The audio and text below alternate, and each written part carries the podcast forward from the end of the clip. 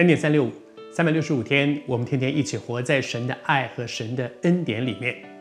耶利米这个先知，在过去这几周，我们分享到说，上帝怎么样带他进入到神对他生命的那个呼召、那个命定，神预备要他做的事。我们也看到耶利米他的个性特质，其实感谢主。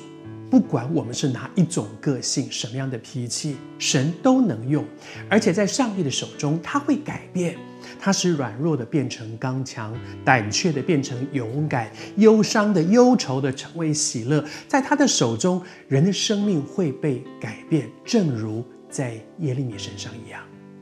不论你是什么样的个性，上帝对你生命都有一个很荣耀的计划，而且他会调整我们。让我们能够合适进入他预备要我们所做的事。而从今天开始呢，我们要分享耶利米。那么神呼召他，到底要他去说什么呢？先知向那个世代说些什么样的话呢？其实那个时候的整个以色列是很糟糕的，非常非常糟糕，情况越来越不好。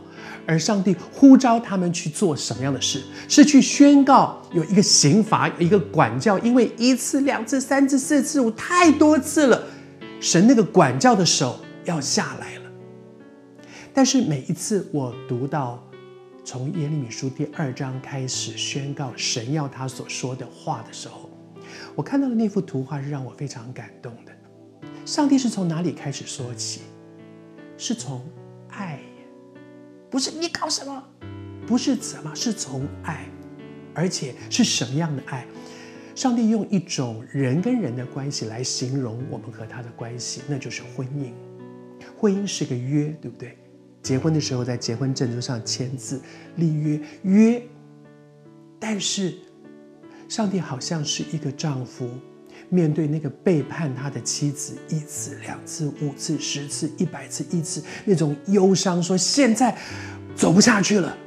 可是，如果这个做丈夫的人是真的已经哀莫大于心死，我不要这个婚姻了，那就什么都不要说了。来来来，赶快坚持。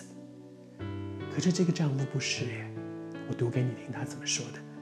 他说：“你幼年的恩爱，婚姻的爱情，后面他说我。”都记得，那个丈夫面对那个背叛他的妻子多次背叛，可是他不是说来签字，赶快签字吧。他说：“我记得我们是怎么开始的，你还记得吗？我是怎么爱你的？我们走过多么美好的一段日子。你知道，当丈夫这样说的时候，表示他的心是什么？他还想挽。每次读到这里，我都会觉得好感动。成为一个基督徒，在我的生命当中，不知道有多少次做了许多不讨神喜悦的背叛神的事，但是我总是经验神用爱挽回我。不论你现在在面对些什么，愿主今天也像当年对以色列人一样，今天对你对我说，他以永远的爱爱我们，他守约，他施慈爱。我们怎么回应他？